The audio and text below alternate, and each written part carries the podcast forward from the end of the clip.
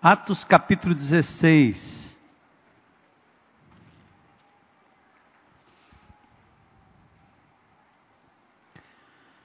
Aqui a segunda viagem do apóstolo Paulo, aquele que foi chamado para proclamar a palavra de Deus até os confins da terra. O alvo dele era chegar até Roma, quiçá Espanha. E é muito interessante você seguir os passos do apóstolo Paulo, porque ele passa por cidades que até hoje existem ruínas na Turquia, na Grécia, na Síria, que são países conhecidos, locais conhecidos, mostrando que a Bíblia é fonte também de muita informação acerca da geografia, da história, da arqueologia da raça humana, por assim dizer, né?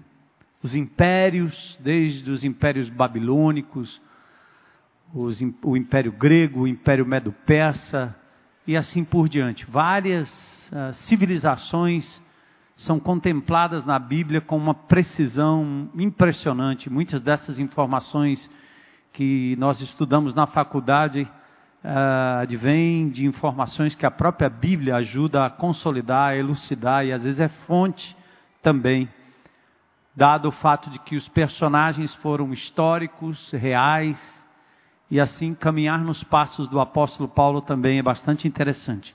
Aqui ele está na sua segunda viagem, confirmando algumas igrejas que ele estabeleceu na primeira viagem e alguns incidentes interessantes aqui nessa caminhada que tem a ver com a nossa a nossa ida para pregar e falar de Jesus na cidade em que Deus nos colocou, no bairro em que Deus nos colocou, como aqueles quatro leprosos da semana passada que disseram que não era bom guardar aquilo que eles tinham recebido, a fonte da vida, a grande descoberta, assim como não é bom nem para mim, nem para você é, guardar aquilo que Deus tem nos dado de mais precioso, que é a palavra de Deus palavra de salvação em Cristo Jesus.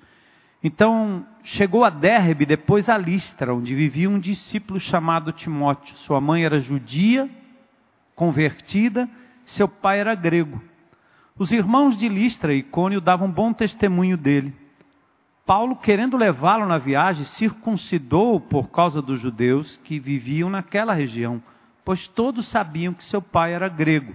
Falando aqui, óbvio, de Timóteo.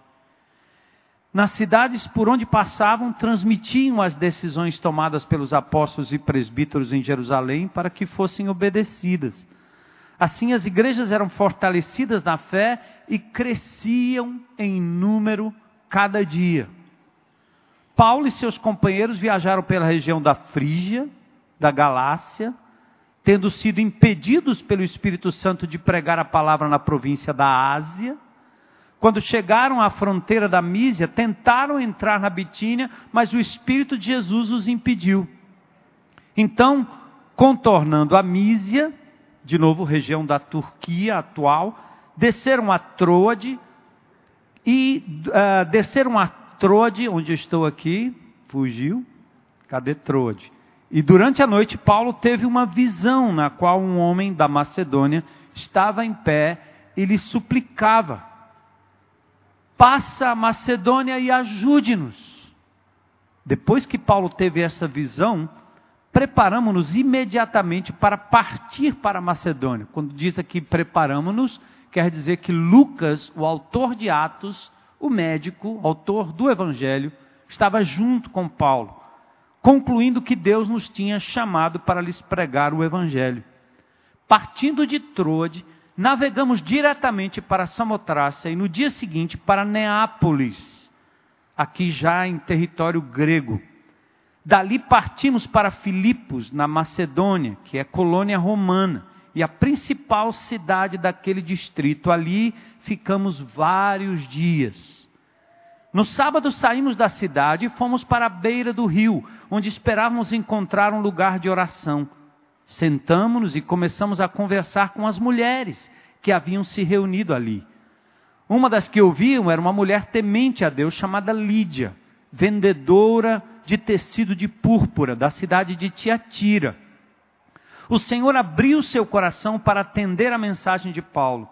tendo sido batizada, bem como os de sua casa, ela nos convidou, dizendo: Se os senhores me consideram uma crente no Senhor, venham ficar em minha casa.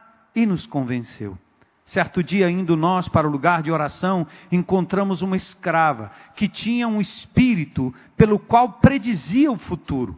Ela ganhava muito dinheiro para os seus senhores com adivinhações. Essa moça seguia Paulo e a nós gritando: Estes homens são servos do Deus Altíssimo e lhes anunciam o caminho da salvação. Ela continuou fazendo isso por muitos dias. Finalmente, Paulo ficou indignado, voltou-se e disse ao Espírito: Em nome de Jesus Cristo, eu lhe ordeno que saia dela.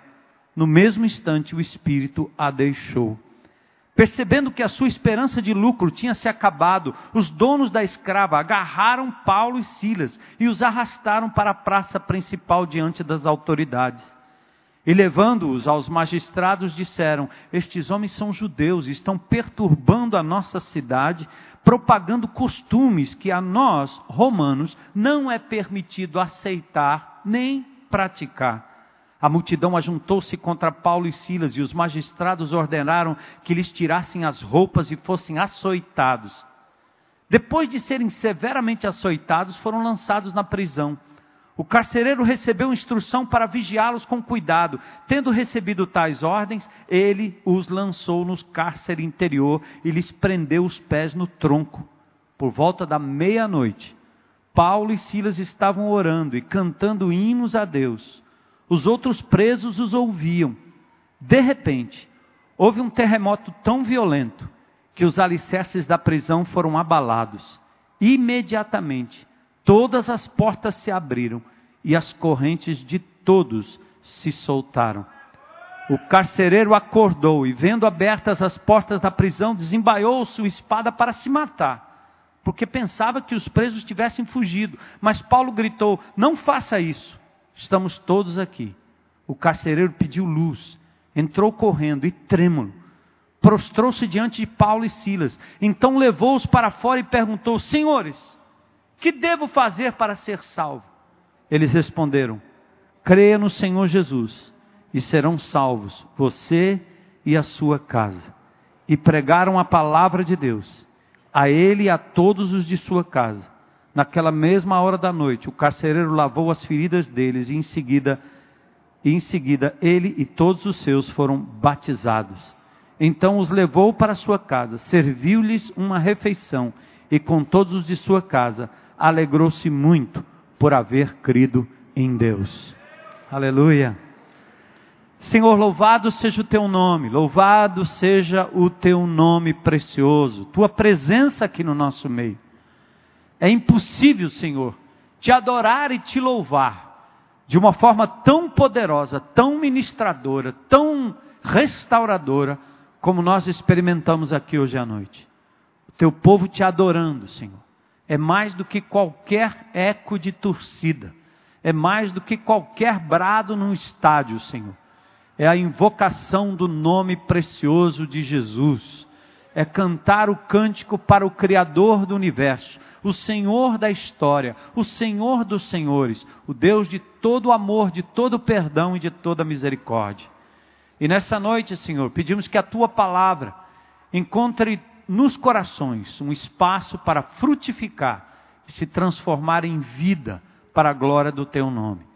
E ainda, Senhor, em oração, nós queremos lembrar de irmãos que estão passando por momentos de lutas, de dificuldades, e às vezes, Senhor, no leito de dor, aguardando, Senhor, a operação, a cirurgia, como no caso do Guilherme Neto, Senhor, que estaria aqui conosco para dar testemunho hoje mas houve uma antecipação da sua cirurgia.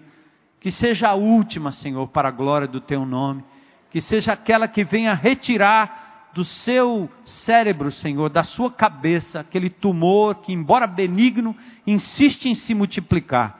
Pedimos que a intervenção do teu nome, do teu poder, Senhor, possa banir isso da vida deste jovem, do corpo deste jovem, para a glória do teu nome. Pedimos pelo Ronaldo também, Senhor, seu estado, sua operação. Pedimos pelo pai da Manu, Senhor. Pedimos consolo para a Rosinha que perdeu o seu pai nesta semana. Pedimos pela pequena Radassa da Jane também, Senhor, pela Melissa e por tantos outros que eu não sei o nome agora, mas o Senhor sabe exatamente que estes nomes que agora vêm à mente e o coração do teu povo e daqueles que até nos veem pela internet, Senhor, sejam levados diante de ti, para que haja cura e restauração no teu tempo e para a glória do teu nome. Enquanto isso, Senhor, no sofrimento e na dor, dá-nos consolo, conforto e a, e a certeza de que o Senhor nunca nos abandonará. Louvado e exaltado seja o teu nome. Nós te agradecemos em nome de Jesus. Amém. Podem sentar.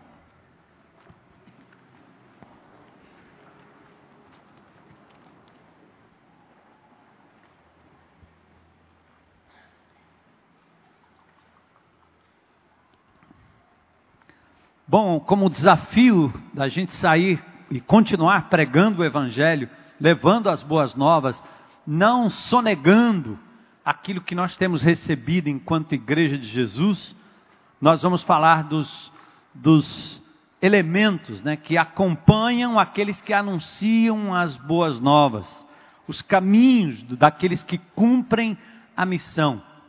E eu escolhi esse texto, é, quase um, uma aula que a palavra de Deus nos dá aqui em relação aos passos do apóstolo Paulo, mas que na caminhada do apóstolo a gente aprende coisas maravilhosas sobre essa, essa proposta que Deus coloca no nosso coração de sermos mensageiros e anunciantes da Sua palavra. A segunda viagem do apóstolo Paulo começa possivelmente na primavera do ano 51 da nossa era mais ou menos anos 51. A morte de Cristo, a sua morte, sepultamento, ressurreição, ascensão, aconteceu mais ou menos no ano 32 da nossa era. 20 anos depois, nós temos agora o apóstolo Paulo na sua segunda viagem missionária, e ele leva consigo Silas, indo pela, pela Síria, depois pela Cilícia, atual sudeste da Turquia. A segunda viagem, então, os leva a Derbe e Listra, cidades que Paulo já tinha passado na primeira viagem, fundando a igreja, iniciando a igreja ali, e exatamente naquele ponto, em Derbe, em Listra, ele deixa alguns discípulos, vai para outra cidade. Isso é importante você pensar que o apóstolo Paulo nunca passou muito tempo num só lugar. Ele sempre entrega as pessoas que são convertidas à palavra de Deus e ao Espírito de Deus. E esses novos discípulos, ávidos pela palavra de Deus, vão buscar a sua edificação, o seu crescimento. E assim Paulo continua, indo lá por Derbe e Listra. E lá eles encontram Timóteo, que vai com Paulo e Silas para a Frígia e para a Galácia são impedidos pelo Espírito de fazerem um movimento para Mísia, para Bitínia, e depois eles prosseguem em direção à Macedônia, que seria exatamente a atual Grécia. Vamos do verso 1 ao verso 3. Você acompanha comigo? Os slides aparecem aí. Você abre a sua palavra, abre aí o seu, seu tablet, o seu computador e vai seguindo aí comigo a palavra de Deus. Versículos 1 a 3. Paulo revisita as igrejas que ele iniciara alguns anos atrás. Por isso a Bíblia diz em Efésios 4:11 que ele deu uns para apóstolos, outros para profetas, outros para evangelistas e outros para pastores mestres, a fim de que o povo de Deus pudesse ser equipado, a fim de que o povo de Deus pudesse, pudesse exercer a obra do ministério. A função dos apóstolos e dos profetas tem a ver com aqueles que inicialmente andaram com Jesus. Não é legítimo hoje você chamar um líder ou uma pessoa de apóstolo, porque a característica de um apóstolo é aquele que andou com Jesus, ou Paulo, que, como um fora de tempo, teve um encontro pessoal com Jesus. É tanto que ao morrer um apóstolo, um outro tem que ser sorteado ou colocado no lugar para substituir e integrar o grupo dos doze. Foi o que aconteceu em Atos capítulo 1. Então, os apóstolos são aqueles que anunciam a palavra, interpretam o Velho Testamento, escrevem Escritura E além dos apóstolos, tem também os profetas. Efésios 4:11, pode manter o texto lá que é importante. Efésios 4:11, apóstolos e profetas. Esses profetas são aqueles que profetizavam na igreja primitiva, porque o Novo Testamento ainda não estava pronto. E parte da profecia era revelar o significado do Velho Testamento em função da morte, sepultamento e ressurreição de Cristo. Por isso o movimento profético era grande, até que o Novo Testamento foi completado. Então o que vale é a palavra e nem tanto a profecia pessoal, individual, que acontecia com profusão no início da igreja. Apóstolos e profetas. E quando esta era da igreja, com a Bíblia completa, passa, nós temos os evangelistas, que substituem os apóstolos, sem nova revelação, e temos os pastores e mestres, que substituem os profetas, no sentido de que agora eles têm a palavra revelada. Por isso o apóstolo Paulo diz em Efésios capítulo 2, verso 20, que a igreja está fundamentada na doutrina dos apóstolos e dos profetas. Nenhum profeta da nossa era pode trazer uma nova revelação que não esteja aqui escrita. Ou nós teríamos que abrir páginas e páginas no final da Bíblia para irmos acrescentando. É muito leviano um indivíduo abrir a boca e dizer: Deus me falou. Porque você precisa ter certeza se a mensagem de verdade é de Deus, da sua cabeça ou de um demônio. O demônio fala também. Então, muito cuidado. É possível que Deus fale e revele algo para você em particular. E se Deus fizer isso numa circunstância qualquer da sua vida, tome-a como algo particular e, acima de tudo, coloque à prova a luz da palavra revelada. Ou pode não vir de Deus. E essa palavra que vem para você como de Deus, não passe para outro. Porque o que nós somos incumbidos de passar como crentes em Cristo para outras pessoas chama-se palavra de Deus, Bíblia, escrita por Deus. Qualquer outra coisa é temerária. E é óbvio que quando eu digo algo assim, eu não ouço muito aleluia nem glória a Deus.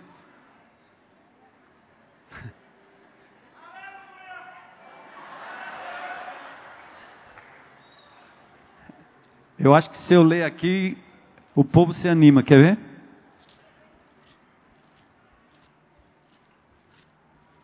Opa, tá cheio de figurinha aqui.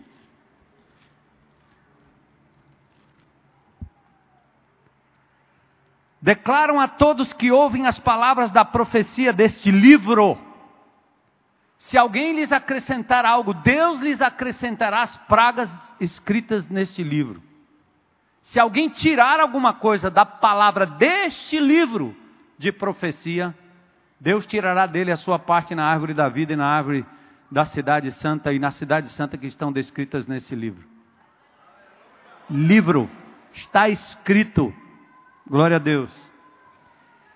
Ele, então, o apóstolo Paulo, como apóstolo, estabelece novas igrejas, escreve a escritura, deixa os novos convertidos com cartas que ele manda de igreja a igreja, e ele então prossegue, e ali ele encontra os primeiros convertidos. Timóteo é um deles. Eunice, filha de Lloyd, a mãe de Timóteo. Este então é convidado a acompanhar o apóstolo na sua jornada. Timóteo é filho de pai grego, a mãe é judia.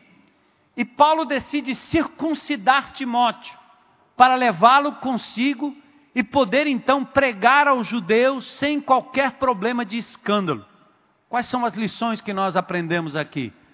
Em primeiro lugar, é aquela família que tem a vovó Lloyd e a mamãe Eunice se importando em ensinar a Timóteo as sagradas letras, capazes de tornar Timóteo sábio para a salvação.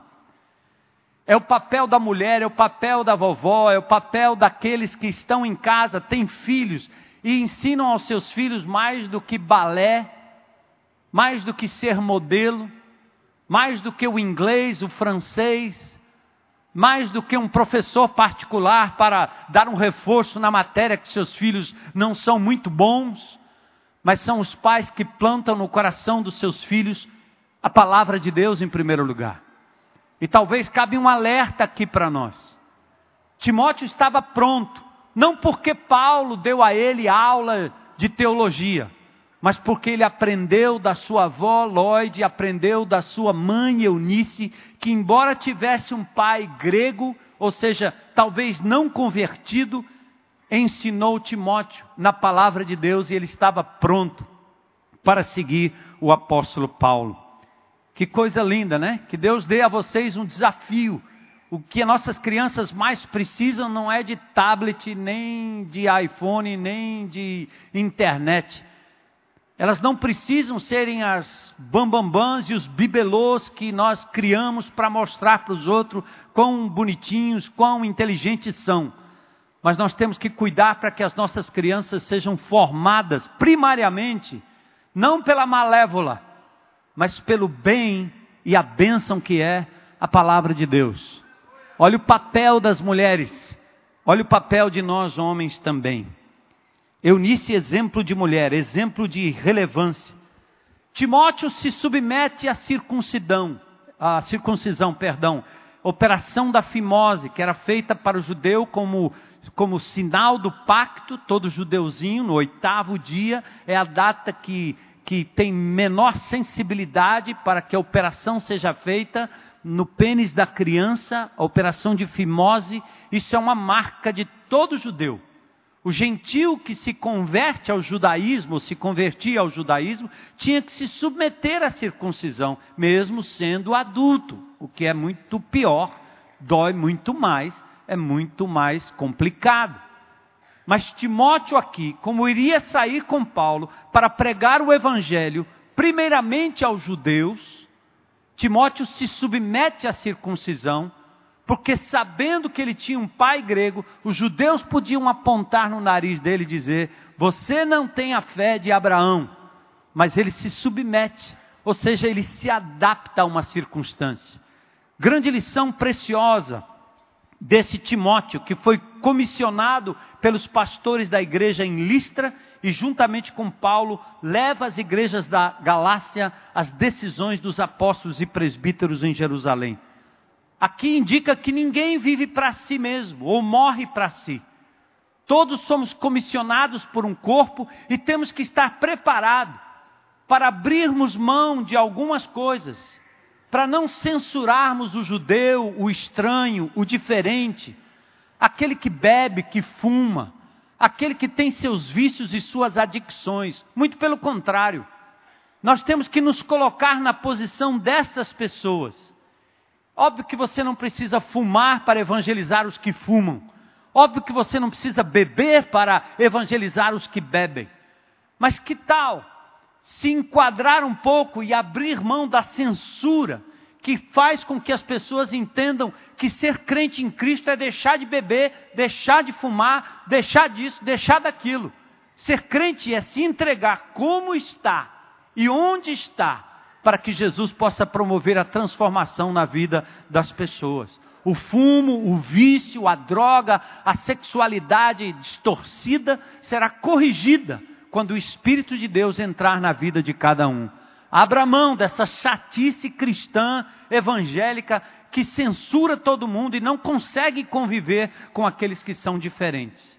Quero usar um exemplo aqui. Estava no, no funeral do pai da Rosinha um homem muito interessante. Eu perdi de não conhecê-lo em vida, faleceu com a idade de 63 anos de idade, se não me falha a memória. Mas além de ser um pai que cuidava bem da sua família, ele tinha um, seus vícios, suas lutas e algumas ligações e conexões com amigos que normalmente nós não gostaríamos de ter ou não teríamos na nossa vida. Pessoas que você podia ver que eram pessoas estranhas, esquisitas, talvez envolvidas em coisas como tráfico, sei lá. E nós estávamos lá no funeral e pouca gente ali, a família reunida, o corpo ali, de repente começou, entrou um.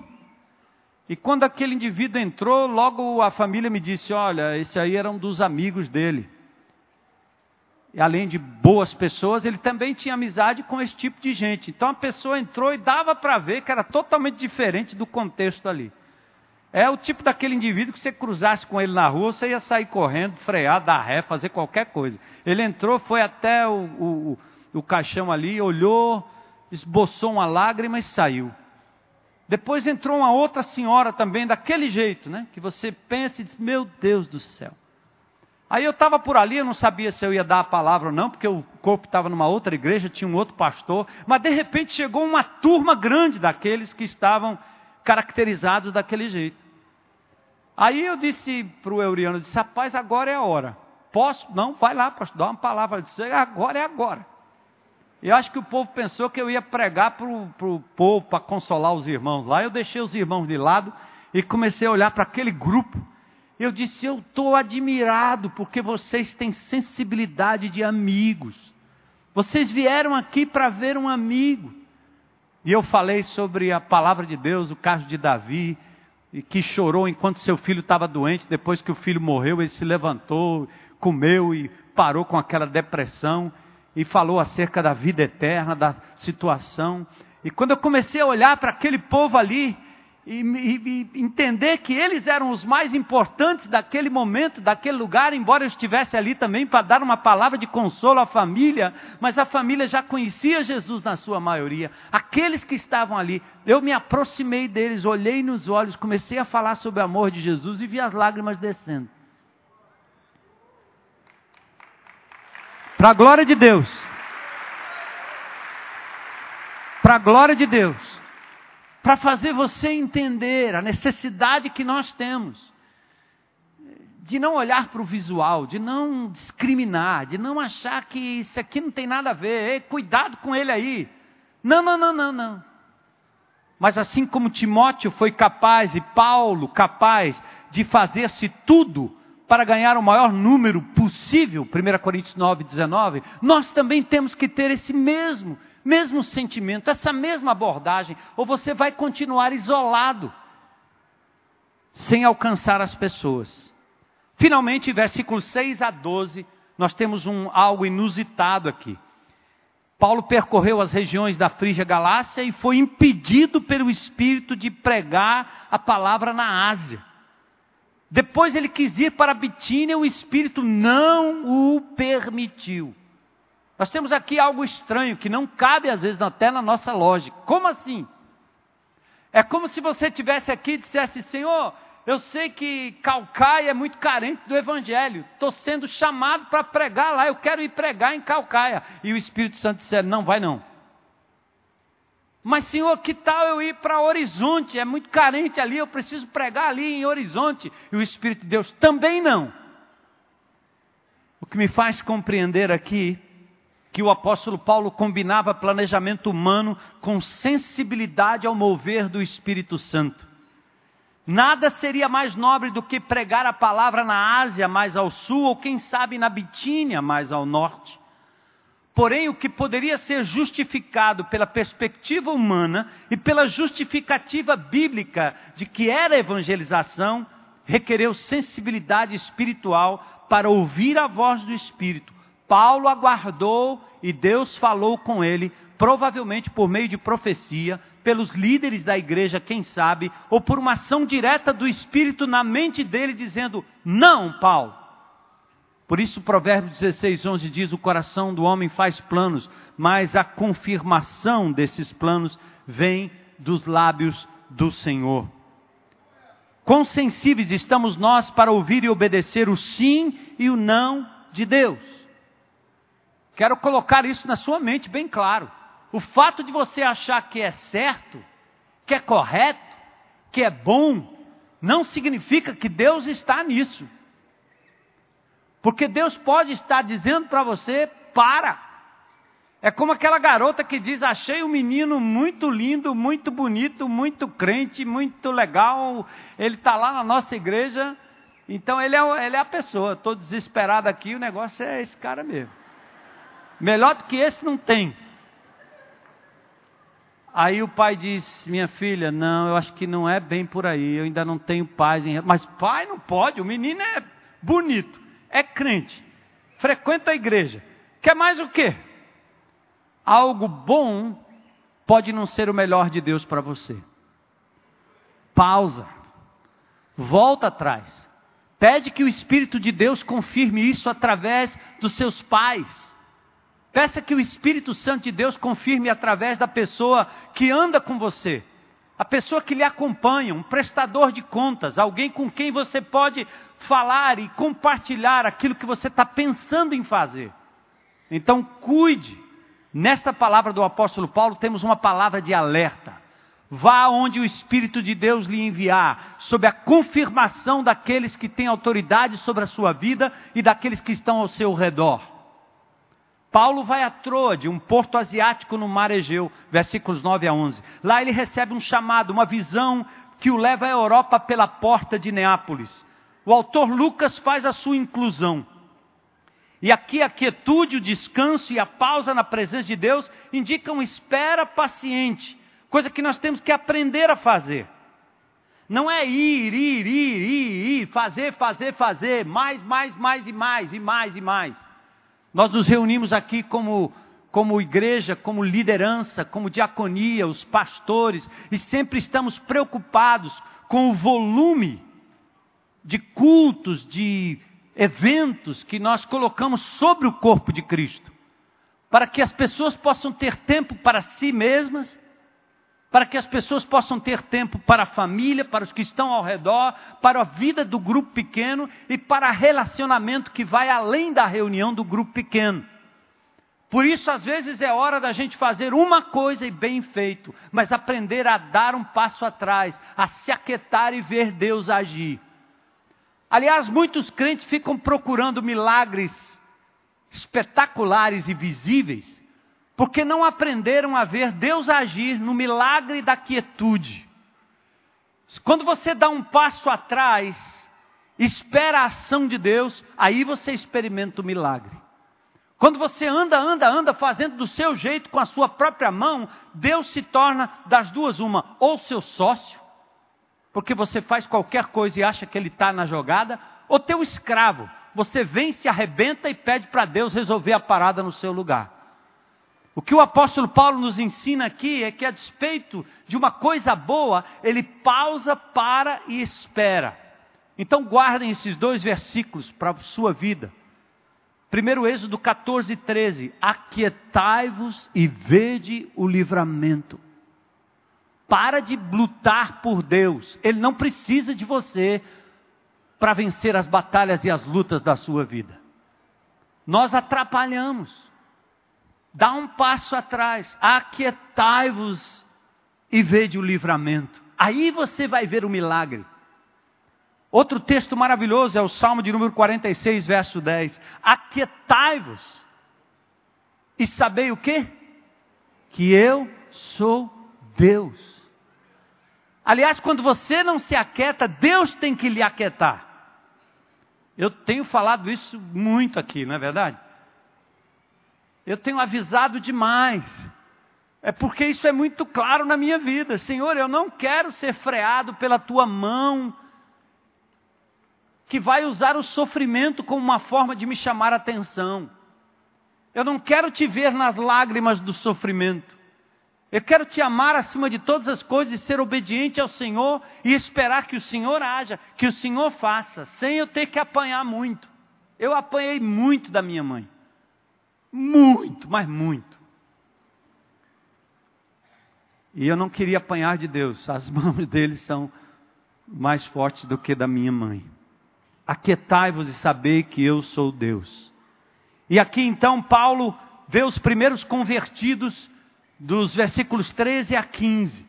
Ele vai para Neápolis, moderna Cavala, um porto de Filipos que ficava a 16 quilômetros da costa do Mar Egeu. Lucas permanece um tempo em Filipos e dá destaque a essa que é uma das mais importantes colônias romanas, base militar de Roma, e a chamada rota da Via Ignácia, que era uma rota romana, espécie de uma BR romana que passava por Filipos. Filipos não tinha homens judeus, muitos homens judeus. Por isso não dava para eles fazer uma sinagoga, onde Paulo ia pregar toda vez. E aí o que aconteceu? As mulheres estavam reunidas à beira de um rio. E Paulo foi lá para orar com elas e estar com elas. Mulheres judias gregas piedosas se reuniam junto ao rio para oração. E Paulo e seus amigos foram lá para o lugar de oração.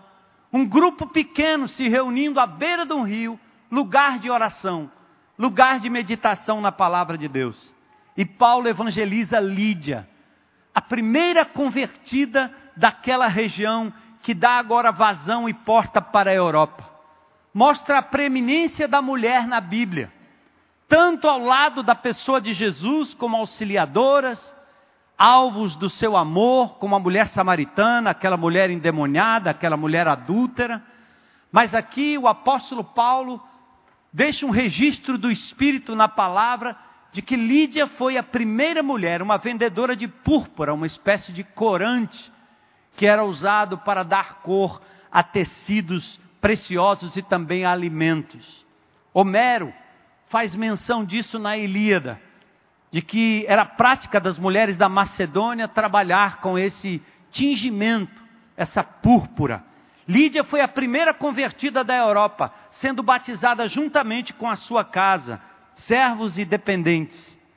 Lídia demonstrou fruto da conversão que não foi simplesmente o batismo de línguas, o batismo de milagres, mas ela revelou na sua vida rapidamente o batismo do Espírito Santo que deu em seguida o dom da hospitalidade, que fez com que ela demonstrasse aquilo que é um dom recomendado na Bíblia.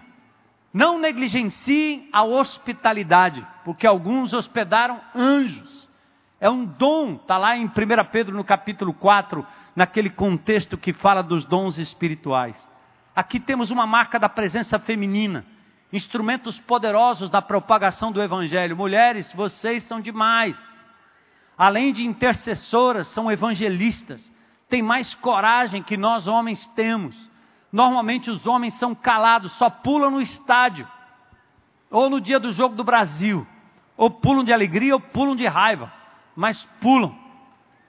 E quando chega a hora de falar do amor de Jesus, de usar uma camiseta que os identifique com Jesus, vem toda a desculpa né, que o mundo pode dar, a não ser uns homens amados de Deus que têm coragem e garra e gana dada pelo Espírito Santo de Deus. Então, Lídia foi a primeira convertida. Mas agora, a partir do verso 16, nós temos algumas reações que mostram que no caminho de pregar o Evangelho, você vai obter reações. Prepare-se. A primeira delas é a reação dos poderes espirituais. Pregar o Evangelho não é uma transação humana. Não é a mesma coisa que vender qualquer artigo de beleza naquelas reuniões de amigas. Não é vender aquelas embalagens especiais. Não é como vender produto de limpeza e você apresentar o seu produto, não. Pregar o Evangelho de Jesus é mexer com as hostes do inferno, porque há entidades espirituais que escravizam pessoas ao vício, escravizam pessoas ao ódio, escravizam pessoas à insignificância, ao descaso, e essas pessoas reagem de uma forma que nem entendem exatamente por que fazem assim. Versos 16 a 18. O homem pós-moderno é assim. Esse é o homem pós-moderno. Ele quer negar os milagres da Bíblia, ele quer negar aquilo que a Bíblia fala enquanto aceleração de processos naturais ou não naturais. Ele quer negar isso, porque enquanto ele tenta negar os milagres e as intervenções espirituais descritas na Bíblia, de forma incoerente, o homem cada vez mais se entrega ao que é místico. As entidades espirituais, como anjos, espíritos familiares de supostos antepassados, duendes, forças cósmicas desconhecidas.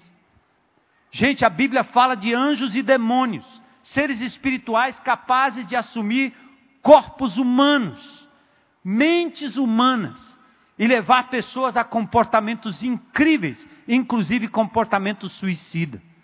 Além de atuarem em nome do bem, nem sempre do mal, ela destrói o ser humano e os leva ou leva à escravidão. Por isso, ninguém falou mais sobre o diabo, Satanás, inimigo de Deus, do que o próprio Senhor Jesus Cristo. Vejam o texto, verso 16. Aconteceu que, indo nós para o lugar de oração, nos saiu encontro uma jovem possessa de espírito adivinhador, a qual, adivinhando, dava grande lucro aos seus senhores. Aqui tem uma menina que tinha uma mediunidade, que tinha sido desenvolvida, que certamente estava a serviço dos deuses gregos. Está aqui uma menina que profetizava acerca do futuro, que falava em línguas estranhas, porque os oráculos de Delfi, os oráculos gregos, levavam os gregos e a religião grega a ter pessoas que entravam em transe e falavam em línguas estranhas todo o tempo. É por isso que o apóstolo Paulo escreve em 1 Coríntios 12, 13 e 14, regulamentando o uso de dons espirituais na igreja, principalmente o de línguas. Porque todos aqueles crentes de Corinto sabiam como era nos templos de Afrodite, nos templos de Apolo, nos templos de Zeus, nos, nos templos de Diana. Paulo sabia que aquelas pessoas estavam acostumadas a entrar em transe e falar em línguas estranhas, e era uma bagunça. E de vez em quando tínhamos oráculos que eram escritos, psicografados. A cultura grega é cheia disso, a cultura romana é cheia disso. Então o apóstolo Paulo começa em 1 Coríntios capítulo 12 dizendo assim: Vocês antigamente viviam sendo guiados por ídolos mudos guiados por demônios e falando de forma estabanada que ninguém entendia, repetindo coisas que ninguém entendia, bordões que ninguém entendia, mantras que ninguém podia entender. E aí Paulo diz: aqui na igreja, não vou proibir o falar em línguas, mas que sejam pelo menos três, um de cada vez, e haja o quê? Intérprete. Por isso o apóstolo Paulo aqui está agora enfrentando uma menina possessa de um espírito adivinhador. E mais do que isso, ela dava lucro aos seus senhores. A jovem era carente, tinha incerteza, talvez curiosidade, carência de sobrevivência, que a levava a se submeter a um senhor que a explorava. Lucas descreve uma jovem possessa de espírito adivinhador. Ela era duplamente possuída pelo espírito e pelos seus donos.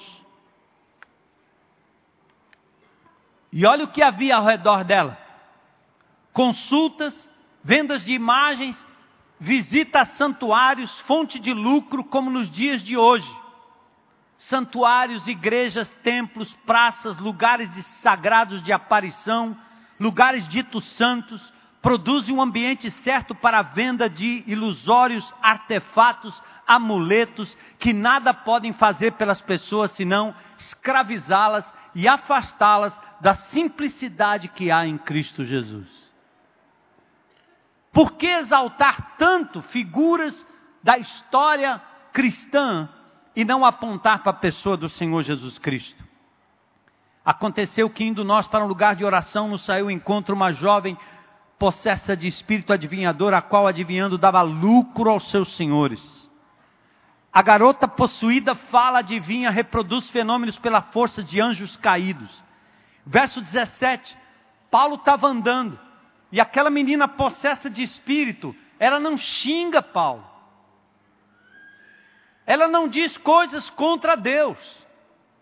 Mas ela grita o seguinte: estes homens são servos do Deus Altíssimo e vos anunciam o caminho da salvação. Presta atenção, igreja.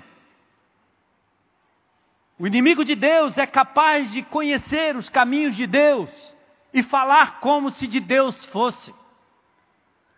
Quando Jesus estava aqui neste mundo, lá no capítulo 8 de Mateus, os demônios disseram para ele: Que temos nós contigo, Jesus, filho de Deus? Vieste aqui para nos perturbar antes do tempo? O espírito maligno disse aos filhos de Seba em Atos 19, 15: Conheço Jesus e sei quem Paulo é. Então, gente, Aquele espírito diz uma verdade. Só que essa verdade estava simplesmente dizendo que de verdade o Deus de Paulo era maior que o Deus dos gregos.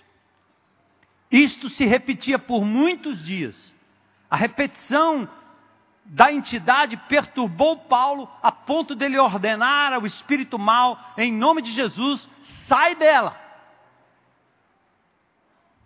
Homens, mulheres podem ser instrumentos do bem e do mal.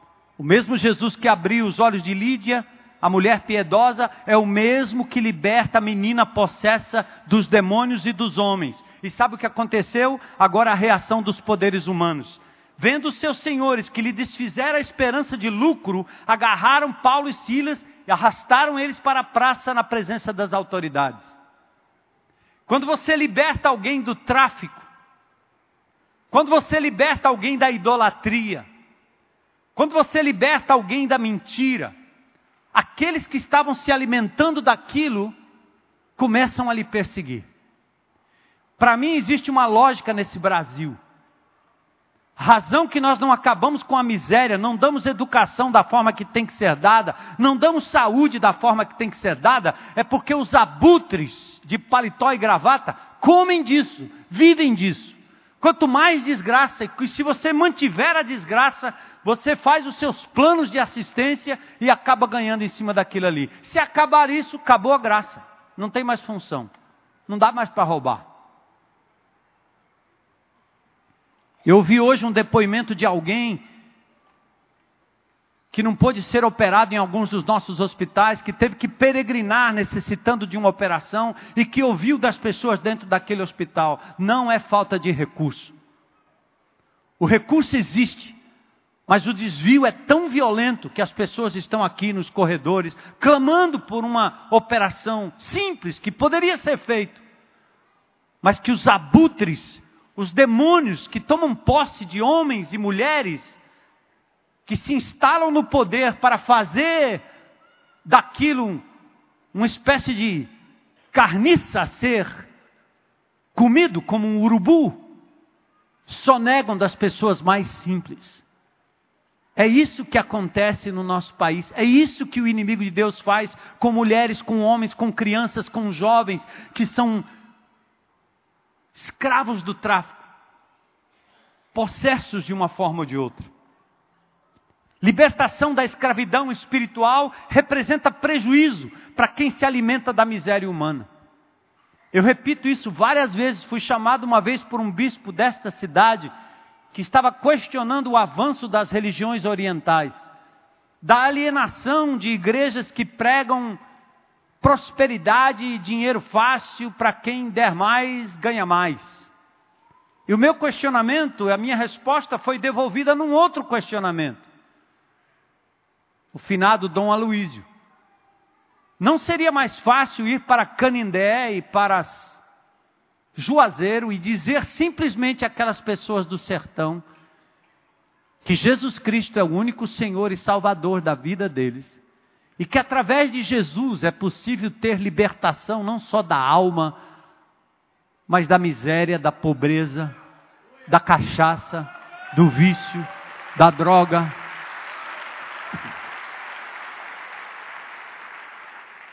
Mas uma vez eu perguntei para uma jornalista por que que sai tanto anúncio de festas, de romarias e de festas religiosas. Será que esses amados padres têm uma assessoria de imprensa tão violenta que qualquer mini procissão, qualquer coisa que aconteça no interior, sai meia página no jornal? A resposta foi clara, curta e grossa. Quem faz isso são os políticos da cidade. Porque os políticos sabem que se eles erigirem uma estátua enorme, o povo vai correr para lá, o comércio vai ganhar, os amuletos vão ser vendidos, os santinhos vão ser vendidos e a vida e a moral do povo não muda. É por isso que o apóstolo Paulo enfrenta como nós enfrentamos ao pregarmos a simplicidade do Evangelho, que é de graça e que todo mundo tem acesso e que é pela fé em Cristo Jesus, nós encontramos oposição. E está aqui os homens. Vendo esses homens que se desfizera a esperança de lucro, eles agarraram Paulo, arrastaram para a praça a presença das autoridades e, levando aos pretores, disseram: Estes homens, sendo judeus, perturbam nossa cidade. Esses caras estão trazendo prejuízo para cá. Afasta eles daqui. Eles estão denunciando. Eles estão propagando costumes que nós não podemos receber nem praticar, porque nós somos romanos. Libertação da escravidão representa prejuízo para quem se alimenta da miséria humana. Os donos da festa religiosa e mística sentiram-se ameaçados pela pregação do Evangelho. Uma estatueta pode não ter efeito algum, mas a ação dos demônios por trás e dos negociantes por trás é devastadora. Quando Paulo pregou em Éfeso, houve uma reação violenta. Queridos, favelas, procissões, festas religiosas, drogas, doenças, devastidão, para muitos, quanto pior, melhor. E quando chega o evangelho libertador, a reação é típica: denúncia, ameaça, falsas alegações e prisão. Levantou-se a multidão unida contra eles, e os pretores, rasgando-lhes as vestes, mandaram açoitá-los com varas. Autoridades e o povo foram incapazes de ver o poder do nome de Jesus e o poder do Evangelho sobre qualquer outra entidade ou instituição. A conivência das multidões indica uma maioria alienada e tendenciosa, incapaz de refletir na sua própria miséria e alienação. Verso 23 e 24: Depois de darem muitos açoites no apóstolo Paulo e nos seus amigos, lançaram-no no, no cárcere, ordenaram que o guardasse com toda a segurança foram açoitados, lançados na prisão, sob a alegação de perturbarem a ordem. A lei romana proibia a propaganda de religiões estrangeiras, por isso não houve investigação nem justo julgamento. Depois dos açoites, restava o quê? Uma gélida prisão e seus pés presos ao tronco. Irmãos, não se enganem. É isso que nós vamos enfrentar. Você, ao entrar na sua casa, ao lidar com pessoas, você não está lidando com pessoas, você está lidando com entidades que escravizam pessoas nesta cidade ao nosso redor. É claro que muitas das doenças dos seres humanos têm a ver com a sua mente, têm a ver com a psique, precisa ser tratado com remédio, tratado por um psiquiatra, por um psicólogo, por um médico, por um clínico, por um nutricionista, um nutrólogo. Tudo bem, é isso mesmo. E se é esse caso, entregue a uma pessoa que seja honesta, correta, para poder cuidar do problema dessas pessoas, para que elas cheguem ao normal do equilíbrio e possam ouvir a palavra de Deus.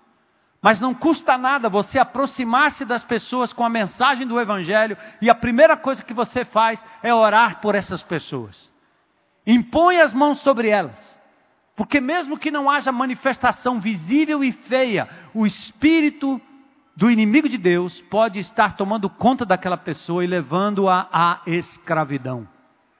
Acontece isso com nossos jovens, acontece isso com nossas crianças, acontece com os adultos, com os casais, loucuras que são cometidas, as pessoas às vezes nem sabem o que aconteceu. Então, ao pregar o Evangelho, ao entrar num condomínio, ao passar por um bairro, por uma rua, por uma cidade, por um nicho de prostituição, para um lugar de tráfico de drogas, como aquele pôr do sol na Washington Soares, que é um drive-thru da droga. Bastava alguém ficar com a câmera ali e poder pegar, não os traficantes, mas os indivíduos que lá param para comprar a droga. Todo mundo vê, menos quem poderia ver e tomar a providência. Mas é importante passar por lá não só com a cara de censura, mas passe por lá, ore em nome de Jesus. Há poder na oração e na sua oração, não na minha, na sua. Na minha, quando Deus me chamar a interceder por alguém, como naquele dia, naquele funeral, olhando para aquelas pessoas e orando por elas. Mas você, meu irmão, minha irmã, sai daqui no poder do Espírito Santo e declara em nome de Jesus que o inimigo de Deus está derrotado na vida daquelas pessoas que você ama e sabe que precisam de libertação. Amém? Eu vi uma vez um pastor de uma igreja batista que estava com um indivíduo endemoniado lá. E eu perguntei para ele, ele falou: Rapaz, passei um sufoco aí. Eu disse: O que houve? É, uma pessoa endemoniada apareceu aí na igreja e foi um sufoco. Disse: O que é que você fez? Eu corri ali na igreja da Assembleia de Deus e chamei o pastor da Assembleia de Deus.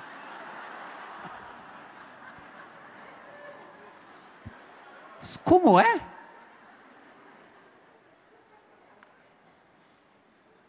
Não façam isso em nome de Jesus. Glória a Deus pelo pastor da Assembleia de Deus. Mas que declaração terrível de achar que o pastor da Assembleia de Deus tem o Espírito de Deus e achar que o pastor Batista não tem? Eu tenho, mas não me chame. Por que, que eu não vou? Eu não vou porque você tem o mesmo Espírito que eu tenho, o mesmo poder que eu tenho, a mesma autoridade que eu tenho. A minha oração diante de Deus todo dia é: Senhor, multiplica neste povo a ousadia, a graça, o poder para pregar o Evangelho, para ter compaixão do perdido, como Paulo e Timóteo tiveram, para não censurar as pessoas de primeira, mas amar essas pessoas onde elas estão e como elas estão para compreender que o lugar de adoração é qualquer lugar, até na beira de um rio. Que mulheres de Deus não precisam encontrar pitonisas nem profetisas de Deus para terem um culto de oração. Para com isso. Multiplique-se. Faça da sua casa, do seu quintal, do seu trabalho, da sua hora de folga, uma reunião de oração. Chame os descrentes, orem por eles, impõe as mãos, clame pelo nome de Jesus. Muitas Lídias vão entregar a vida a Jesus nessa cidade. Muitos Apolos, muitos homens, muitas mulheres. E acima de tudo, como o apóstolo Paulo fez com autoridade, tenha discernimento. Outra lição preciosa que eu quero deixar hoje à noite, está tudo aí no boletim. Aquiete-se, dê um passo para trás, seja sensível ao que Deus está fazendo. Primeiro, pela palavra de Deus na sua mão. Segundo, por prestar atenção em como Deus está agindo. E não se furte, porque, de novo eu repito, você tem o Espírito de Deus, você tem autoridade dada por Jesus. Clame pelo nome de Jesus e você vai ver o milagre acontecer. Certo? As portas vão se abrir. Mas cada um de vocês, está certo? mulher, homem, jovem, criança, adolescente, adulto, barbado, idoso, não interessa. Deus derramou o seu Santo Espírito sobre a sua igreja. E os filhos de Deus, as filhas de Deus, são os mensageiros das boas novas. Não é justo guardarmos para nós. Vamos sair no poder do Espírito Santo, sabendo que vamos ter oposição.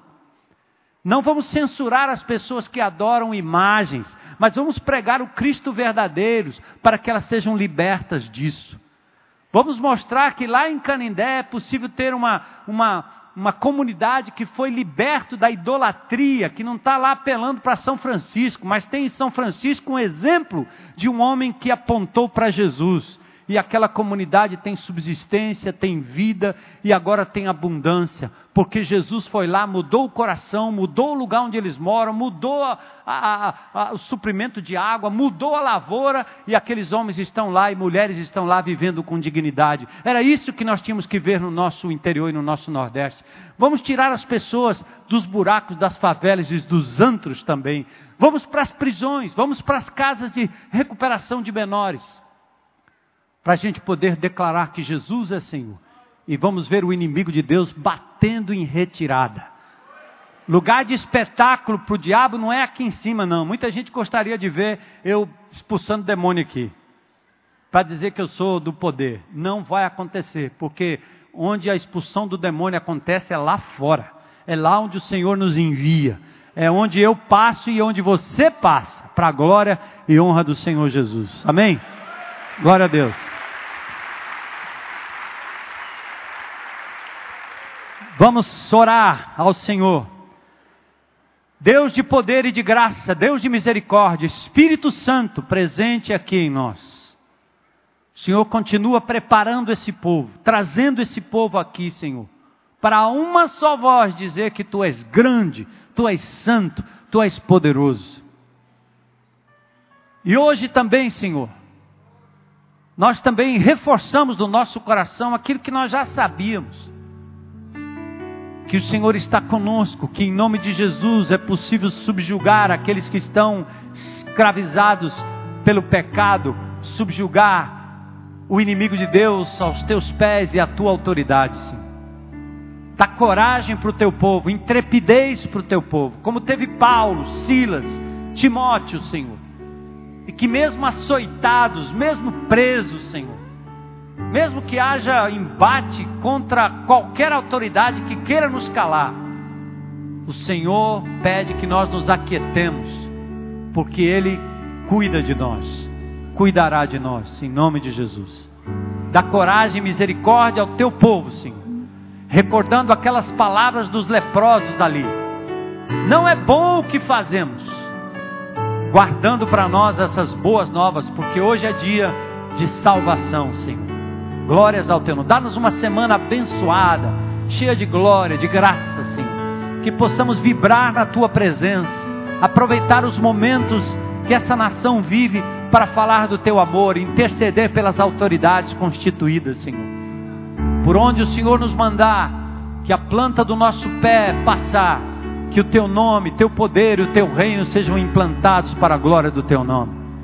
E hoje à noite, Senhor, Queremos pedir que qualquer pessoa aqui nesse auditório, que ainda não fez uma decisão pública para dizer eu quero Jesus na minha vida, quero me entregar a Ele como meu Senhor e meu Salvador, quero me livrar de tudo aquilo que me oprimia e me escravizava, quero ser liberto de tudo aquilo que me colocava para baixo, e eu quero hoje entregar minha vida a Jesus, recebê-lo como Senhor e Salvador. Tem alguém aqui nesse auditório? Levanta a sua mão aí bem alto. Diga: Hoje é meu dia, eu quero entregar minha vida a Jesus. Tem alguém? Glória a Deus. Glória a Deus. Glória a Deus. Mais alguém? Não se envergonhe do Evangelho de Jesus. Tem alguém lá? Glória a Deus. Eu não vejo direito daqui, vocês estão vendo. Mais alguém? Coragem aí para dizer: Sou de Jesus, sou de Cristo. Quero Jesus, quero Cristo na minha vida. Aleluia. Aleluia. Tempo de deixar para trás, né? Tudo, tudo, para se entregar a Jesus e conhecê-lo como Senhor e Salvador. Gente, ao término desse culto, essas pessoas que fizeram a manifestação, tem um lugar ali que não é o palhoção que eu fico apontando para lá, né? Mas é o nosso espaço conexão bem ali atrás. Mas acima de tudo, eu espero que esta igreja abrace essas pessoas, peguem o nome, vocês mesmos não espere que isso seja institucional. Convide para o seu grupo pequeno, encaminhe para um grupo pequeno. Ore com essas pessoas aqui. Vamos ficar em pé e vamos louvar ao Senhor. Vamos cantar ao Senhor. Vamos sair daqui com esse cântico de vitória em nome de Jesus. Aleluia.